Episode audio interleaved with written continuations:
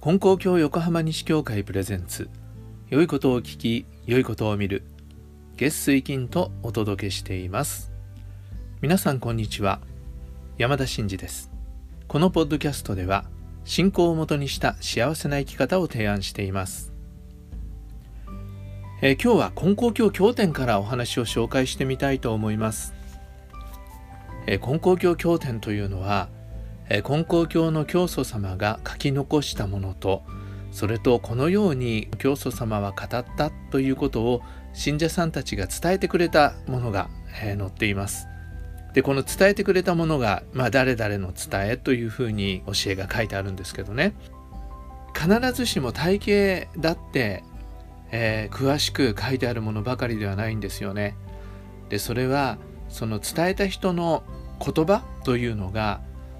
その必ずしもね皆さん書き残すのが得意な方話すのが得意な方というわけにはいきませんから、えー、言葉はねかなり限られたものでもあるんですけどでもねそれがどういう意味なのかなっていうのをこう考えるなんか楽しみになるっていうか面白みがあるっていうところもあるんですよね。えー、今日は浅野虎吉妻の伝えというところから紹介したいと思います。え浅野虎吉さんという方の奥さんですね。ね名前がわかんないのかなと思って調べたんですけれども金光教経典人物誌っていうのを見たらちゃんと名前が載っていました。浅野富さんという方です。勝ち気な性格の人だったって書いてありますけどね。えー、明治6年1873年頃初めて金光大臣教祖様の広間へ参拝したと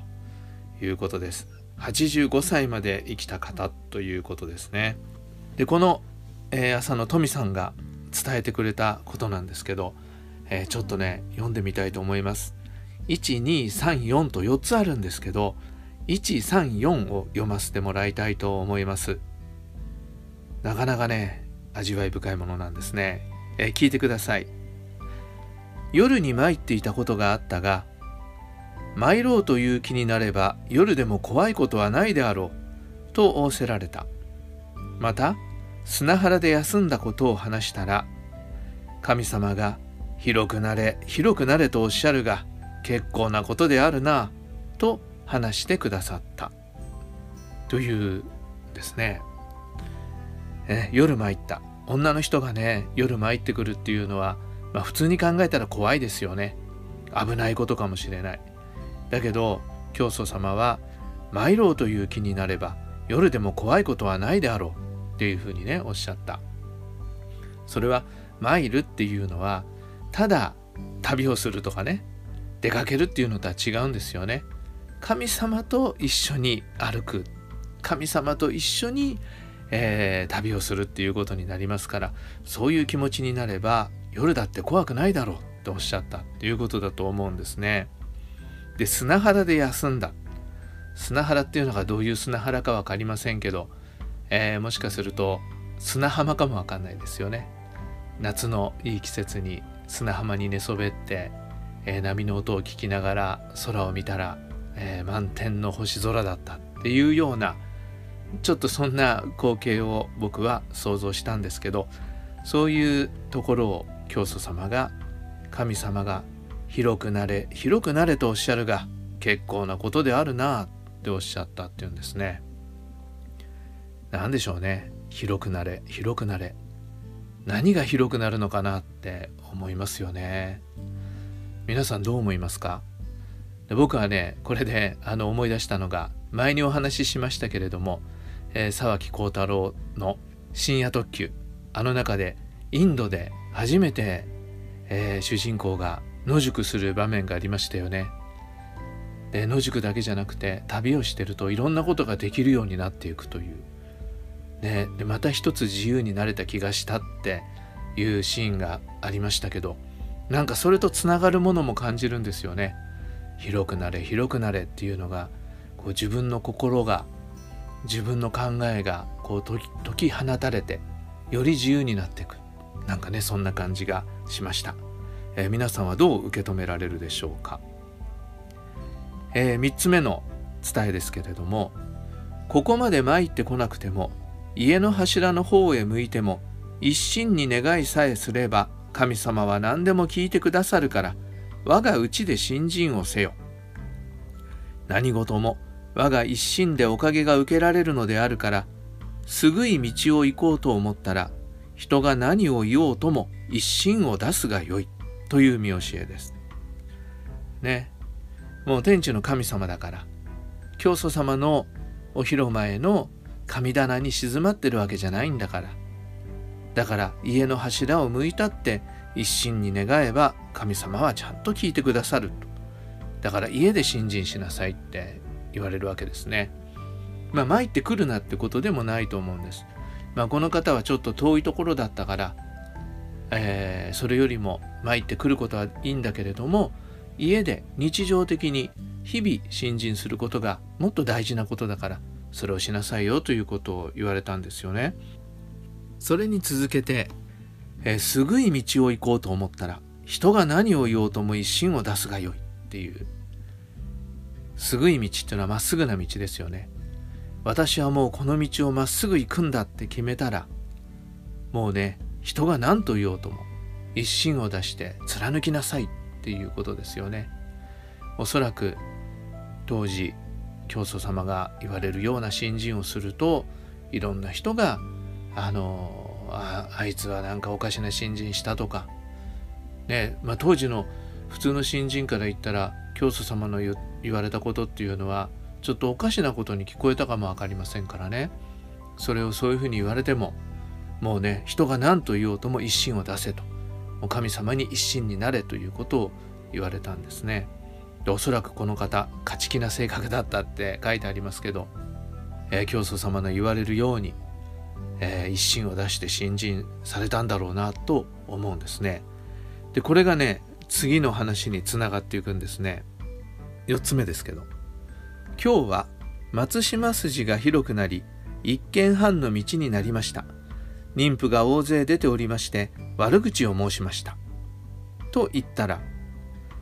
どこまでも道は広く広くと神様が仰せられるが、道が広くなっているか、どこまでも広く歩けるようになる、と仰せられた。というですね。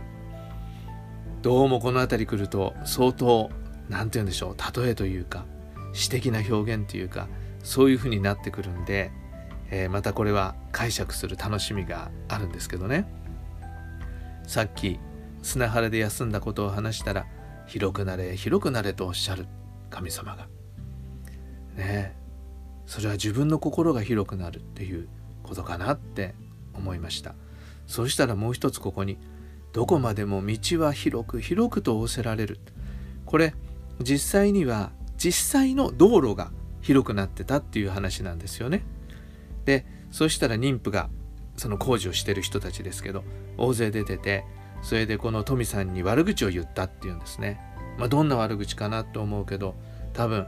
根人参りなんてあのバカなことをしてるっていうふうに言われたのかなってちょっと想像しますけど。そうするとねこの前の話ですよ。すぐい道を行こうと思ったら人が何と言おうとも一心を出すがよいということがつながってきますよね。その道を歩いてたらね人が何と言おうともそんなことは気にしないでまっすぐ歩けということですね。でそうやってきたということなんですよね。そしたら教祖様が道が広くなっているかどこまでも広く歩けるようになると仰せられた、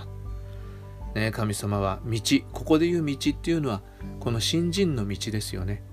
教祖様がたった一人で始められたこの新人の道が大勢の人が信心するようになってだんだんだんだん広くなってきたっていうことがその工事をしてね道路が広くなってきたっていうことと教祖様の中でピタッと一つに重なったんでしょうね。でそれが道が広くなっているかというこう感慨深い言葉になったということだと思います。でその道をこの富さんは一心を出して人が何と言おうとまっすぐ歩いているんだっていうことですよね。でその道はさらにどこまでも広く歩けるようになるこれから先どんどんどんどん広くなってどこまででも行けるようになっていくぞというそういう話なんですよね。これ改めて読んでみたらすごくねなんか教祖様の喜びと明るい未来とそしてそこを教祖様の言われることを、えー、一心に守って信心した富さんと。なんかねすごく夢のある新人の話喜びのある新人の話だなと思って、えー、僕はちょっとこう心がね温かく熱くなってきた感じがしました。本当にねこの参拝の道中のこと一つでこんなに夢のある語りがねこの2人はできたんだなっていうことがあすごいなと思うし教祖様とそういう話ができた富さんは羨ましいなっていう気がしました。はい皆さんも教会にお参りする方はお参りする道路それを見ながらねまっすぐな道を歩く時には人が何と言おうとまっすぐ行くんだっていう思いでそしてこの道を広くなって広くなっていくお道を歩かせてもらうんだという気持ちを持ってお参りができたらいいなと思います。金光教の教会にまだ行ったことのない方は是非一度ねお参りしてみたらいいなと思います。広い広い世界が開けていくんじゃないかと思います。はい、えー、今日は金光教経典の中から浅野虎吉妻の伝えということで、